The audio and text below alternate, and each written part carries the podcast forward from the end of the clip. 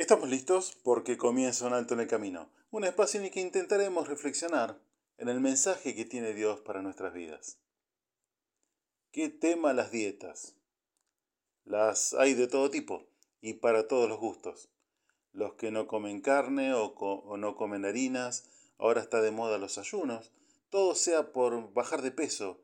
Y no hablemos si tenemos algún problema de salud, que se ponen más estricta todavía, que te sacan el azúcar, las carnes, en fin.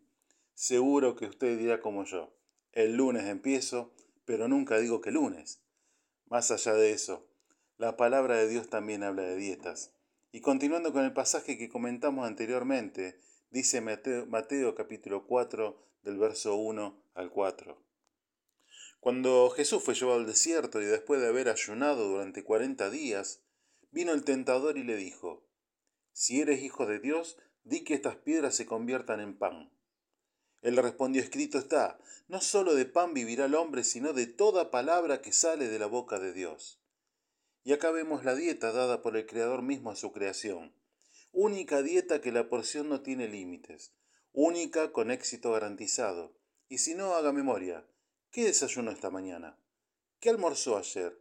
¿Qué cenó anoche?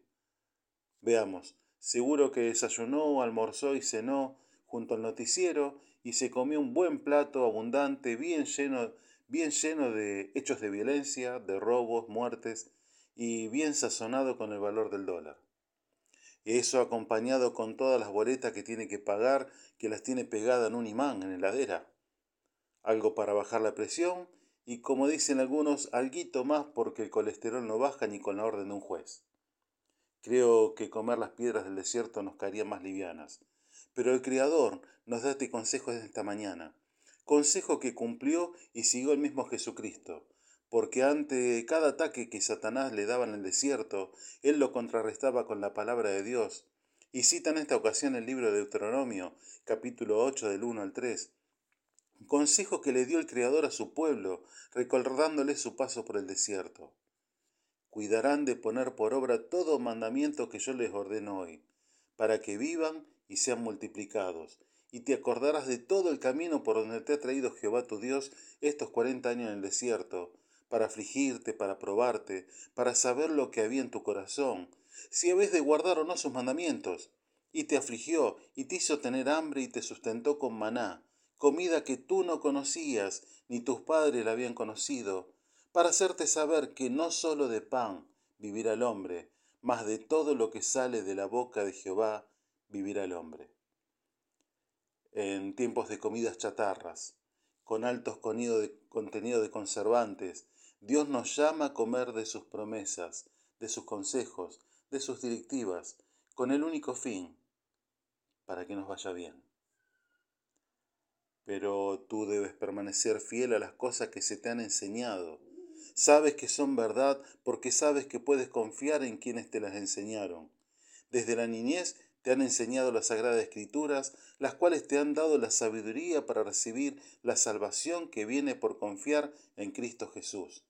Toda la escritura es inspirada por Dios y es útil para enseñarnos lo que es verdad y para hacernos ver lo que está mal en nuestra vida. Nos corrige cuando estamos equivocados y nos enseña a hacer lo correcto.